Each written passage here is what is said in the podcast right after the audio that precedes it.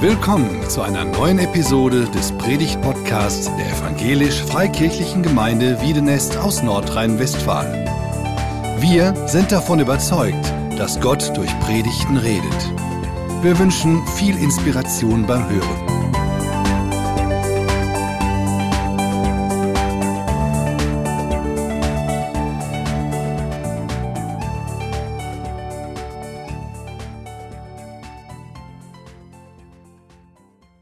Freue mich, dass ich hier bei euch sein darf, liebe Geschwister.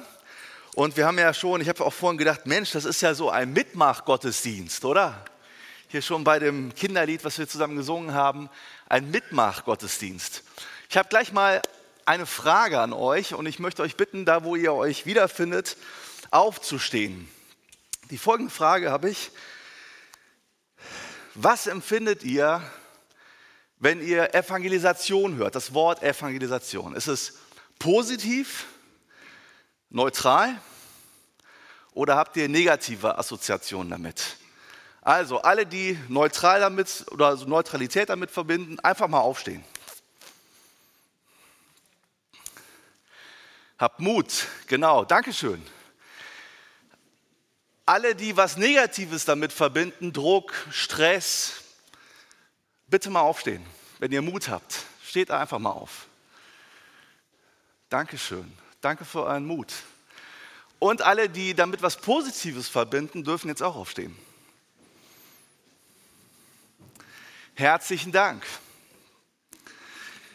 Ich werde euch am Ende nochmal die drei Fragen stellen und ich hoffe, dass sich ein bisschen was dann verändert hat. Ich habe ein paar Fotos mitgebracht. Ich bin im Moment in einer spannenden Situation. Ich bin ja Evangelist, ich mache das hauptberuflich auf verschiedenen Ebenen und seit Januar dieses Jahr ist Folgendes passiert, ich habe fast keine Aufträge mehr bekommen.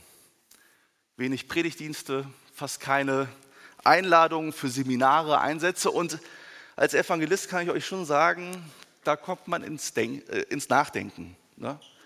Mache ich das Richtige? Soll ich wieder als Lokführer arbeiten, so wie früher? Soll ich in den Außendienst gehen, irgendeine Firma? Oder halte ich an der Berufung fest, die Jesus mir gegeben hat? Und ich habe mir fest vorgenommen, solange Jesus nicht seine Berufung von mir nimmt, halte ich daran fest. Ist das gut? Amen. Aber das ist nicht einfach. Ich habe seit einigen Monaten habe ich angefangen, weil ich einfach viel mehr Zeit auf einmal habe, bin ich auf den LKW-Rastplätzen unterwegs. Und ich habe euch ein paar Fotos mitgebracht.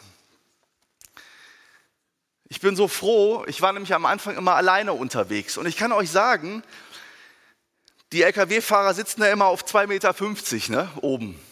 Und wenn du dann so vorbeikommst und die wischen dich schon weg, also sagen Nein, das macht was mit dir. Und so nach dem fünften Nein willst du eigentlich am liebsten wieder nach Hause fahren. Aber wenn du einen Bruder oder eine Schwester dabei hast, ist das was ganz anderes. Und Jesus hat ja die Jünger immer zu zweit ausgesandt, nicht ohne Grund.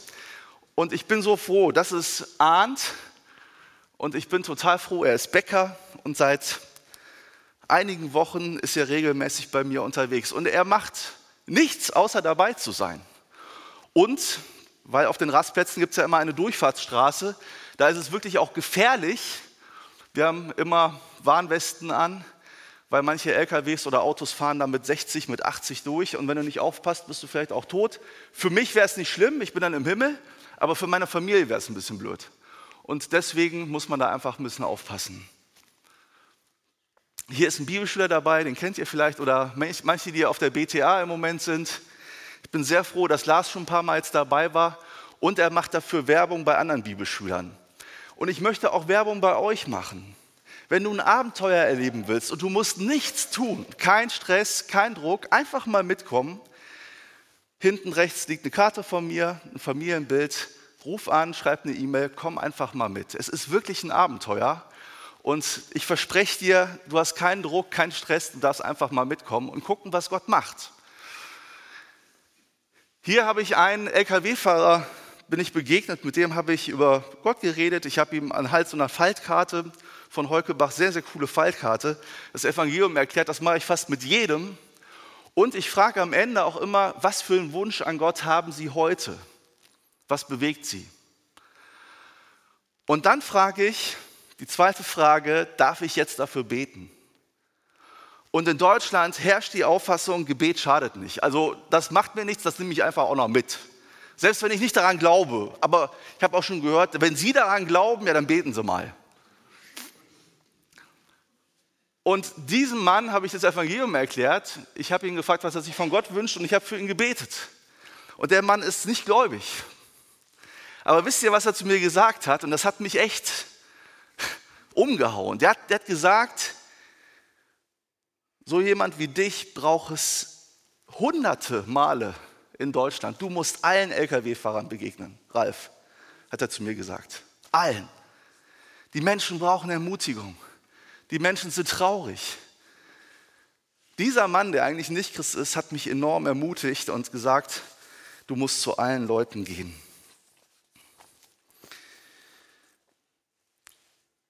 Ich habe ein Traktat geschrieben, doppelseitig DIN A4 mit einem Foto von mir drauf und dann sage ich den Leuten immer, das habe ich für dich geschrieben. Und das ist ja auch so. Habe ich in 15 Sprachen übersetzt.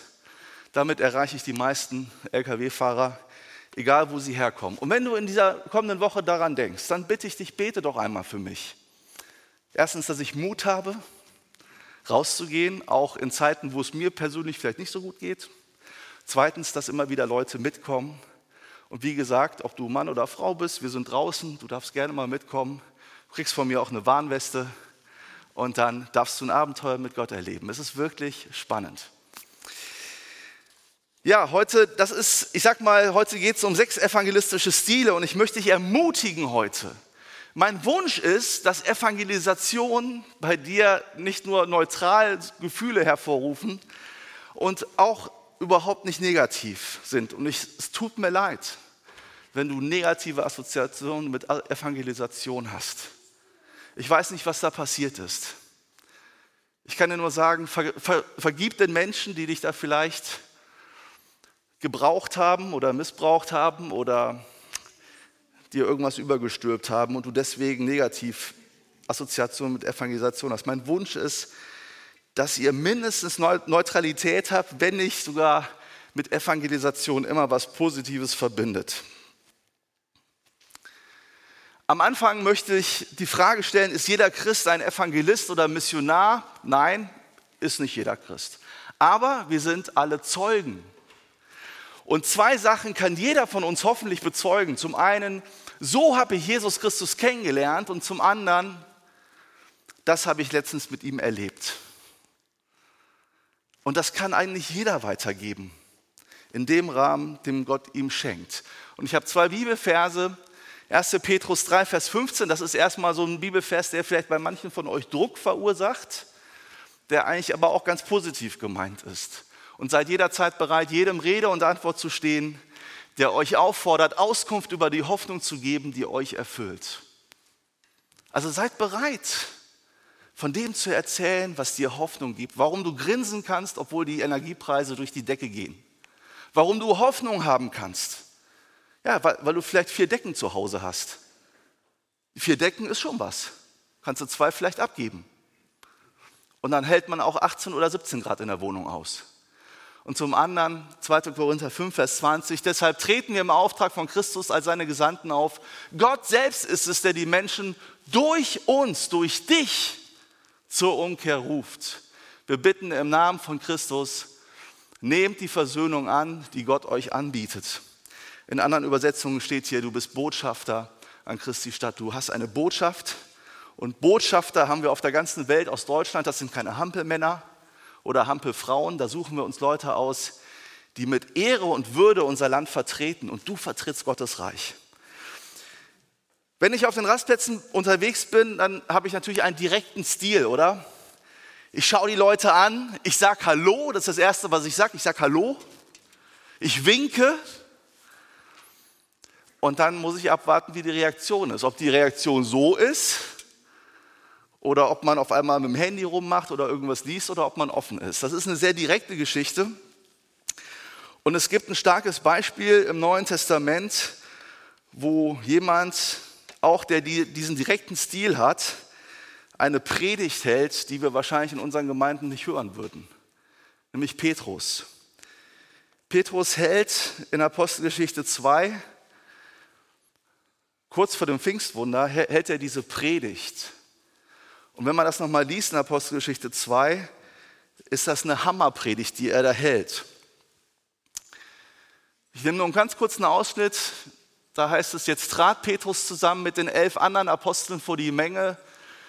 Mit lauter Stimme erklärte ihr, ihr Leute von Judäa und ihr alle, die ihr zurzeit hier in Jerusalem seid, ich habe euch etwas zu sagen, was ihr unbedingt wissen müsst.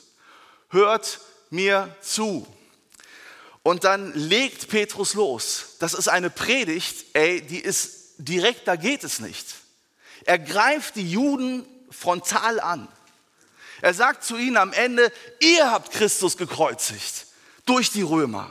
Ihr seid schuld. Ich glaube, wenn jemand hier so eine Predigt bei euch halten würde, es gäbe ganz bestimmt ein Predigt-Nachgespräch. In meiner Gemeinde wahrscheinlich auch. Und vielleicht würde man diese Person auch nicht noch einmal einladen. Petrus war schon echt ein Knaller.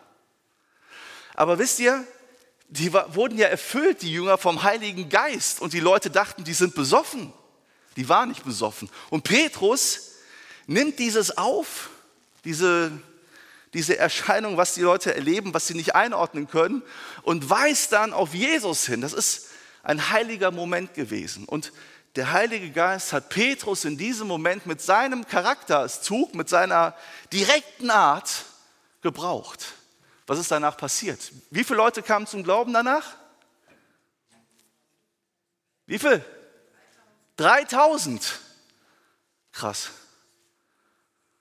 3000. Und du würdest sagen, so eine Predigt würde ich nie halten. Ist okay. Es gibt halt Typen, die haben diesen direkten Stil. Ich nehme euch mal für zwei Verse kurz mit rein. Da heißt es, ihr Leute von Israel, hört her, bei dem, was wir euch zu sagen haben, geht es um Jesus von Nazareth. Durch diesen Mann hat Gott, wie ihr alle wisst, in eurer Mitte mächtige Taten vollbracht, Wunder gewirkt und außergewöhnliche Dinge getan. Damit hat er ihn euch gegenüber als seinen Gesandten bestätigt. Was dann geschah, wusste Gott schon lange im Voraus. Er selbst hatte es so geplant. Jesus wurde verraten und an euch ausgeliefert. Und ihr habt ihn durch Menschen, die nichts vom Gesetz Gottes wissen, ans Kreuz und töten lassen und so weiter. Also eine sehr, sehr provokante, direkte Art und Weise, das Evangelium zu verkündigen. Jemand, der einen direkten Stil hat, sind oft Leute, die sehr dominant sind, bestimmt sind, die zuversichtlich sind und die sehr, sehr konkret werden. Das sind so Leute, die können uns auch mal verletzen in der Gemeinde, weil die vielleicht Dinge ansprechen, die, sie, die keiner so platt sagen würde wie diese Leute. Wichtig ist, wenn du diese Begabung hast, wenn du eher ein direkter Typ bist, sei taktvoll. Wenn du Menschen mit der Wahrheit konfrontierst, bemühe dich, sie nicht unnötig anzugreifen. Und lass dich von Gottes Liebe erfüllen sonst bist du nur ein tönendes Erz. Leute, die so einen direkten Ziel haben, die mir direkt einfallen, ist zum Beispiel Theo Lehmann, großer Evangelist aus Ostdeutschland. Ulrich Pazani, würde ich sagen, ist auch so ein Typ, der sehr direkt wird.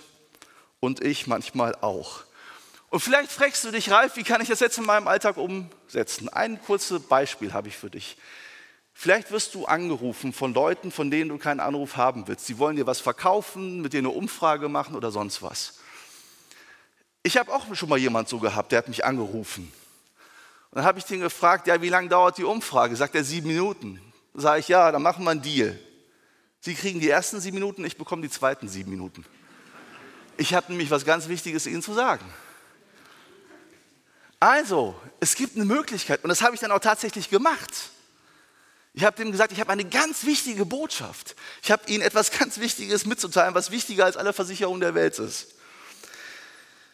Oder da, wo du unterwegs bist, geschäftlich oder privat, bedank dich bei Leuten. Am Supermarkt, bedank dich bei Leuten, die einen harten Job machen und dafür nur den Mindestlohn bekommen, der jetzt auf 12 Euro erweitert worden ist. Bedank dich bei den Leuten und wünsche ihnen am Ende Gottes Segen. Das mache ich tatsächlich fast in jeder E-Mail, ob ich mit Christen oder Nicht-Christen zu tun habe, ob ich geschäftlich oder privat zu tun habe. Wünsch den Leuten Gottes Segen. damit outest du dich so ein bisschen ganz leicht als jemand, der irgendwas mit Gott zu tun hat und irgendwie so ein bisschen gläubig zu sein scheint. Und immer wieder erlebe ich, dass Leute mich dann darauf ansprechen.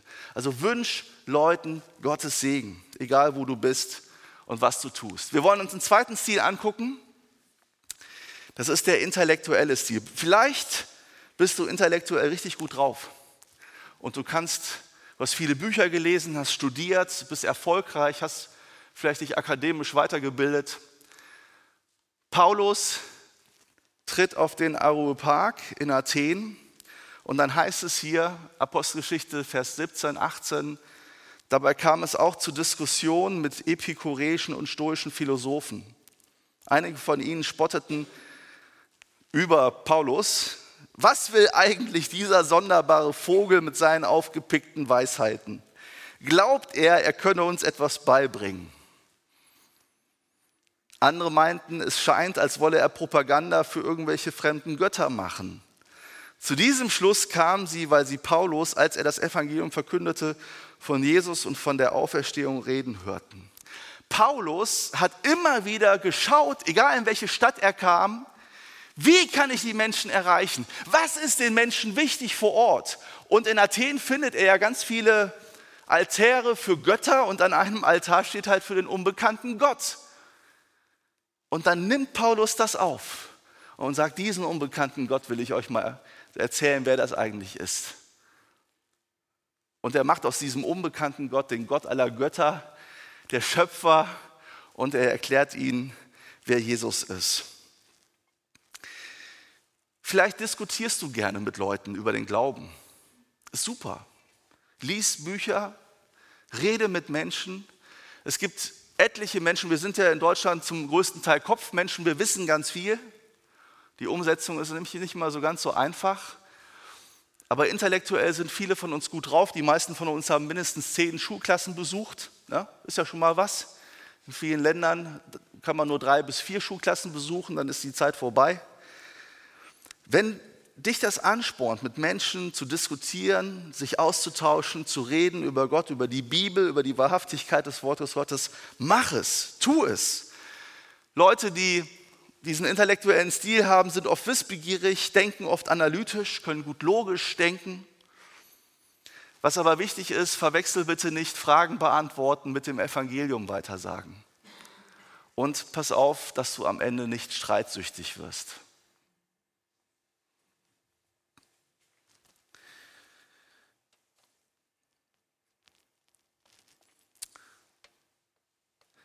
Nochmal zurück zu dem vor ein paar Tagen war ich mit dem Arndt wieder unterwegs und wir kamen an einen LKW und ein Deutscher sah nicht ganz so glücklich aus, so ein bisschen grimmig, machte er dann den, die Scheibe runter. Und dann, als ich dem meinen Zettel gegeben habe mit dem Foto und so, habe ich dem auch geklärt, das habe ich für Sie geschrieben und so, dann fängt er an, die ersten Sätze zu lesen und sagt, brauche ich nicht, hier wieder zurück, brauche ich nicht. Und dann fing der an zu schimpfen über die Regierung und die müssten wir alle an die Wand stellen und was sie mit uns machen und was gerade alles passiert. Und er schimpfte und schimpfte. Und wir blieben dann da stehen. Der Arndt passte auf, dass kein LKW uns überfuhr. Und so nach sieben Minuten, irgendwann hörte er auf zu schimpfen. Und dann konnten wir endlich in ein Gespräch hineinkommen, miteinander reden. Und am Anfang hat er gesagt, ich brauche das nicht, ich habe damit nichts zu tun, ich glaube nicht an Gott. Ja? Und wir kamen ins Gespräch und am Ende haben wir dem gesagt, wir haben noch so ein neues Testament, das würden wir Ihnen gerne schenken. Das ist dieser zweite Teil von der Bibel. Dürfen wir Ihnen das geben? Da sagt er so zu uns, ja, auch die Bibel wollte ich auch schon mal lesen. Geben Sie mal her. Wie interessant ist das? Ja, jemand, wo man am Anfang gedacht hätte, der nimmt nichts an. Dir war es einfach mal wichtig, erstmal zuzuhören, den Frust zuzulassen, das auszuhalten, nicht gleich irgendwelche Antworten zu finden, auch keine frommen Floskeln oder fromme Sätze. Und am Ende habe ich dann gedacht, ach, vielleicht kann ich noch für den beten. Dann habe ich ihn gefragt, ob ich noch für ihn beten kann. Nein, das war zu viel. Das wollte er dann doch nicht. Aber wisst ihr, das ist auch so interessant, wenn ich für Leute bete, ob die mich verstehen oder nicht. Es ist ein heiliger Moment. Und ich erlebe immer wieder, wenn ich bete, dann wirkt Gottes Geist. Manche fangen fast an zu heulen, weil einfach Gott da ist, weil Jesus da ist und weil er wirken will.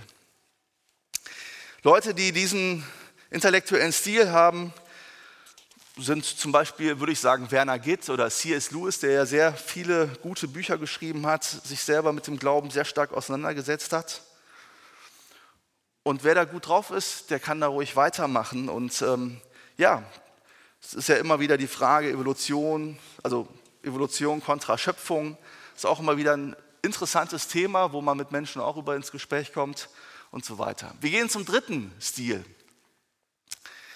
Das ist der zeugnishafte Stil, den wir im Neuen Testament finden. Und dieser zeugnishafte Stil führt in diesem Beispiel nicht dafür, dass die Juden, die Pharisäer zum Glauben kommen.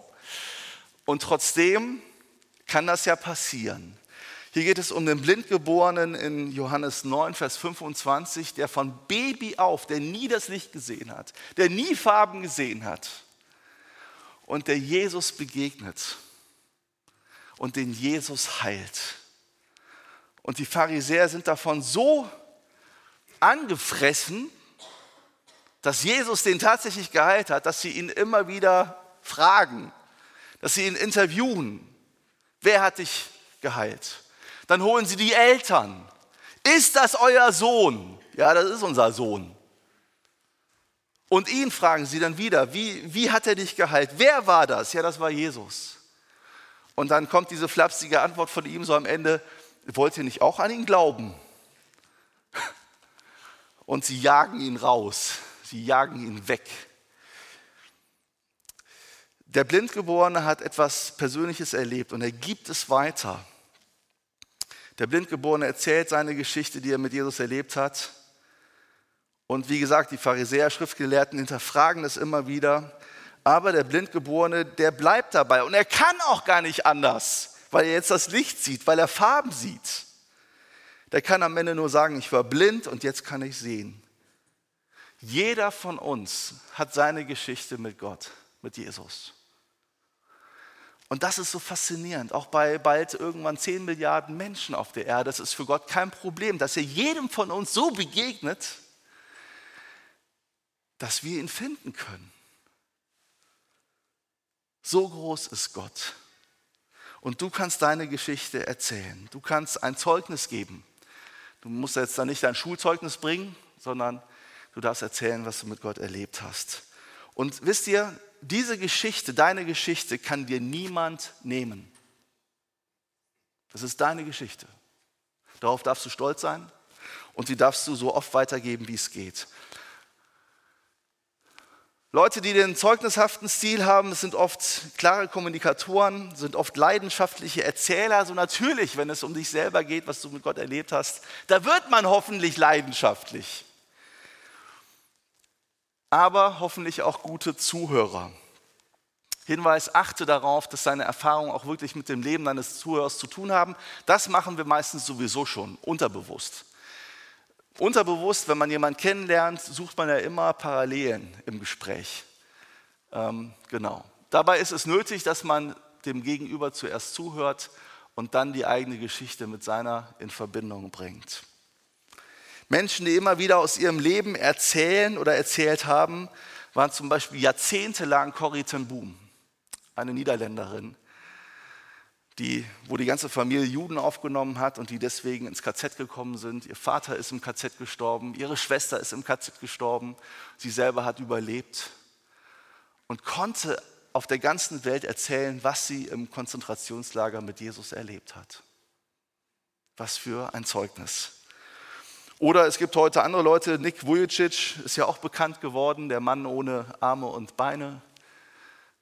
Genau, das, das macht was mit uns, das spricht uns an. Ein weiterer Stil ist der beziehungsorientierte Stil. Vielleicht findest du dich hier wieder, vielleicht bist du ein Beziehungsmensch. Und da haben wir als Beispiel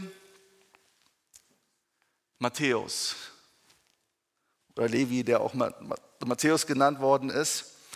Und der ja auf äh, einen Baum gestiegen ist, um Jesus zu sehen. Und Jesus spricht ihn dann an und sagt, ich will heute bei dir dein Gast sein. Und dieser Matthäus, der lädt dann ganz spontan alle seine Freunde ein. Alle seine Freunde lädt er ein und dann sitzen sie zusammen.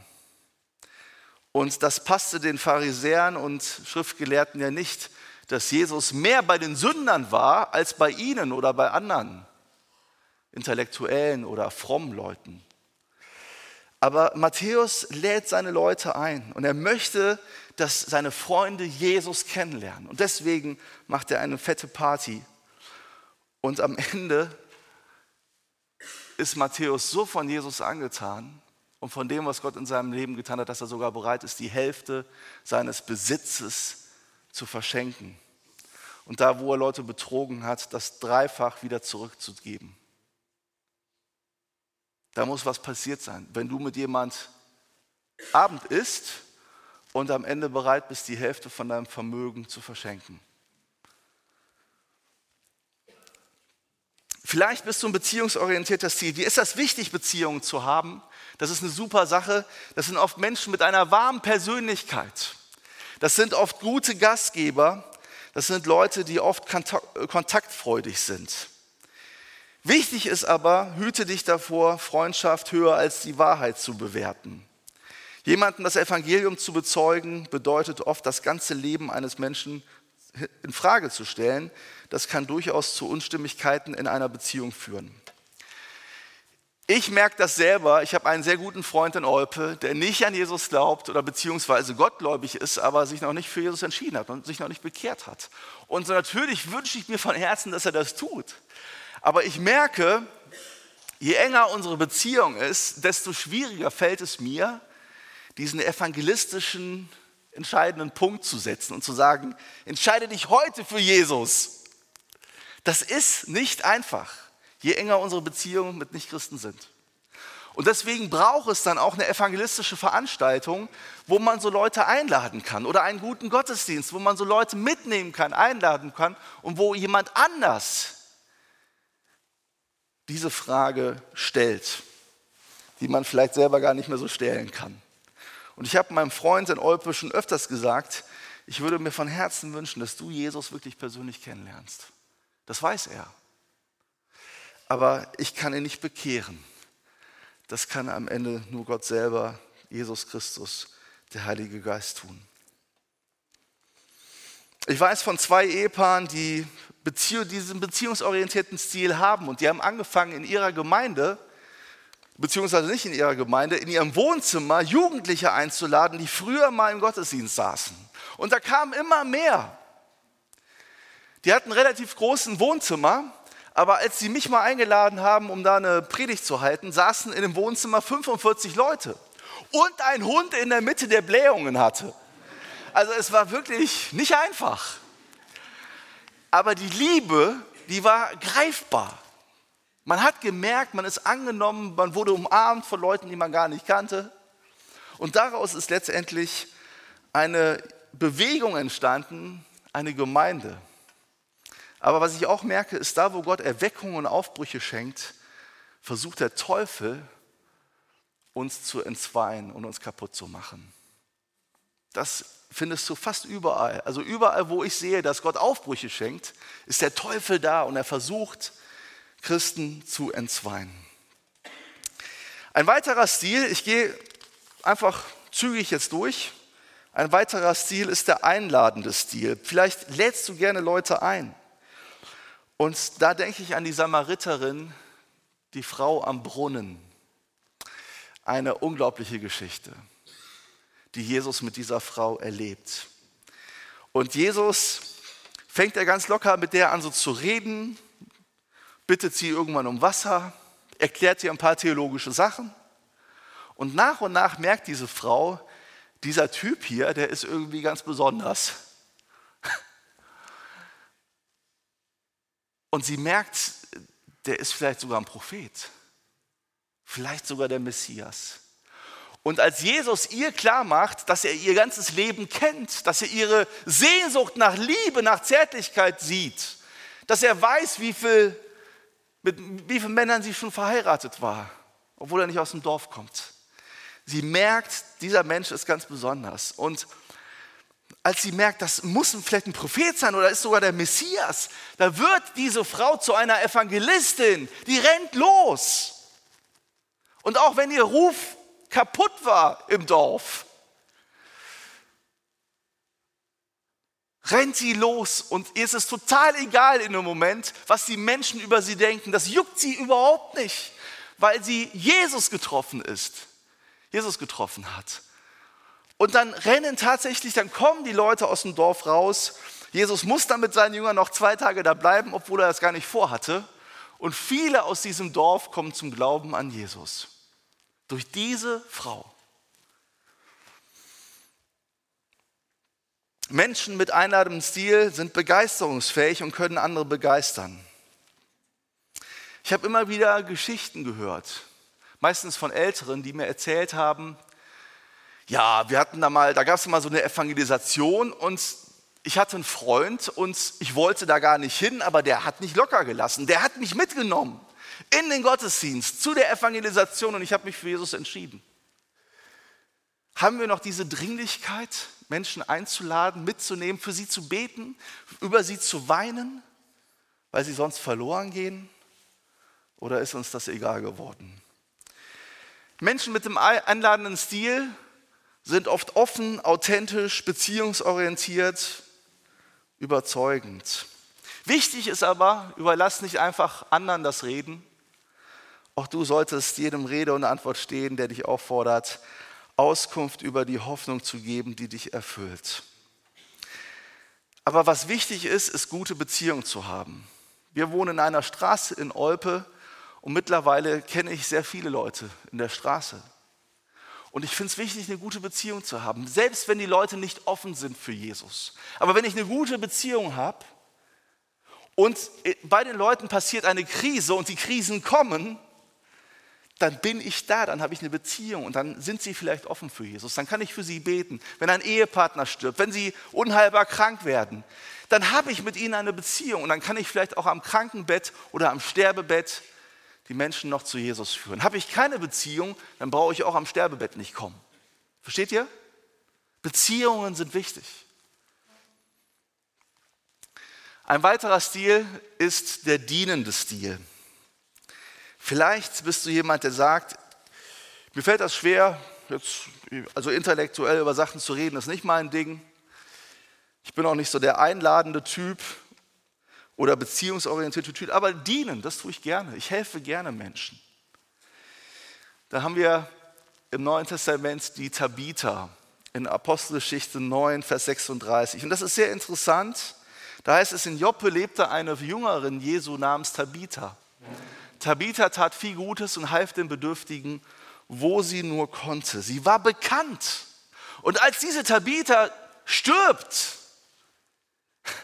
erlauben das ihre Freunde nicht. Die sagen, ey, die Tabitha, die hat uns allen so viel Gutes getan, die hat so stark gedient, die darf nicht sterben, Jesus.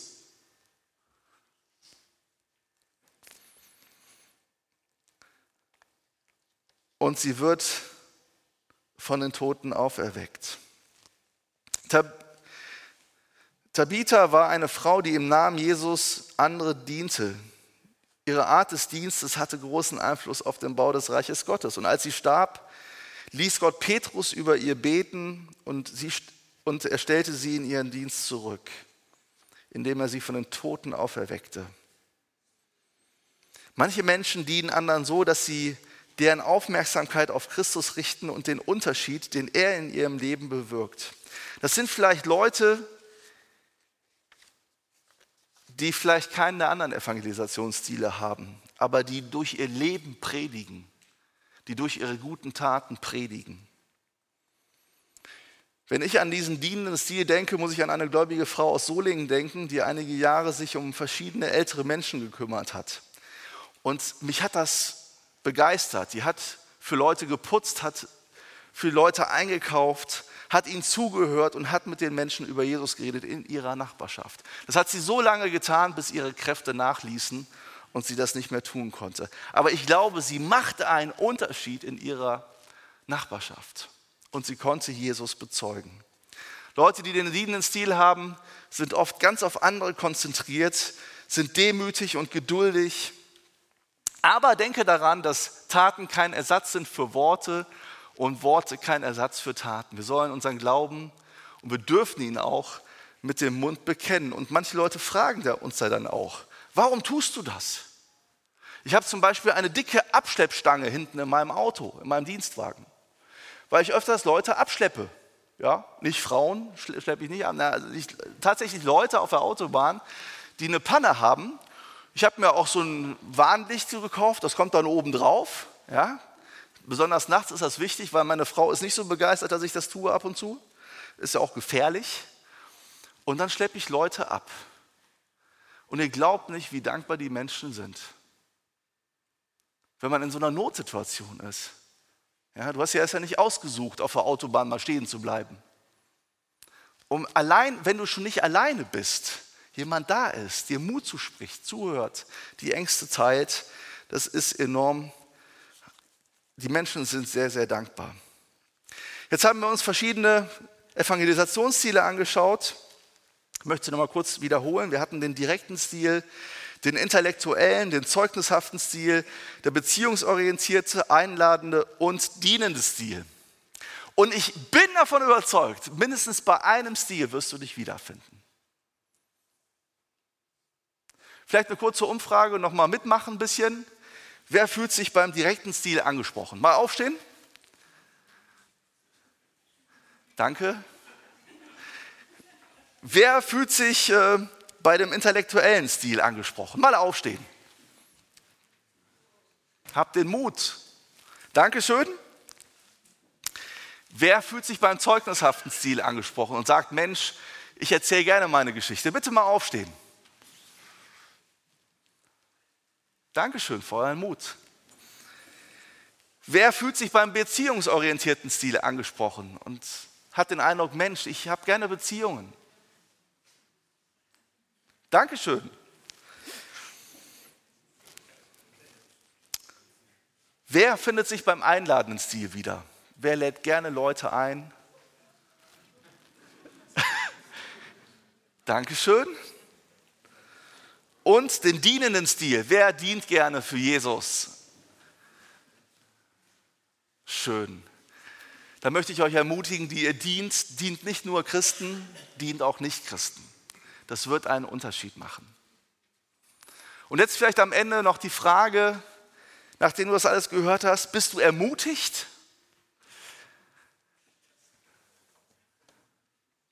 Ich hoffe schon. Gibt es, wer fühlt sich jetzt noch neutralisiert, wenn er das Wort Evangelisation hört? Kann ich mal, könnte mal kurz aufstehen?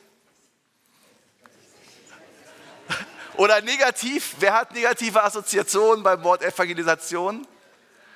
Dankeschön. Ich bin gerne für ein Gespräch bereit nach dem Gottesdienst. Ich möchte euch ermutigen, Evangelisation ist Gottes Herzensanliegen. Dafür leben wir und dafür sind wir hier auf der Erde. Jesus segne euch. Ich bete noch kurz mit uns und ihr dürft gerne dazu aufstehen, wenn es für euch möglich ist. Vater, wir danken dir, dass du uns alle unterschiedlich gemacht hast und dass du uns nicht in irgendeine Ecke hineinstellst oder ja, uns es schwer machst. Herr, du machst es uns leicht. Wir, du hast uns unterschiedlich gemacht mit unterschiedlichen Begabungen, mit unterschiedlichen Geschichten in unserem Leben. Wir sind alle unterschiedlich geprägt, aber wir haben eine gute Botschaft, nämlich dass du, dass du Mensch wurdest, dass du auf die Erde kamst, dass du uns liebst, dass du für uns am Kreuz gestorben bist und dass du uns ewiges Leben schenken möchtest. Und ich möchte dich bitten, dass du uns ermutigst heute, dass wir das mitnehmen in diesen Tag, aber auch in die kommende Woche.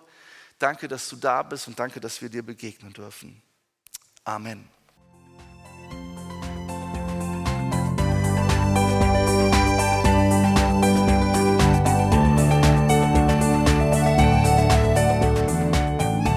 Sie hörten einen Predigt-Podcast der EFG Wiedenest. Weitere Predigten, Informationen zu Jesus Christus und zu unserer Gemeinde gibt es unter www.efg-wiedenest.de.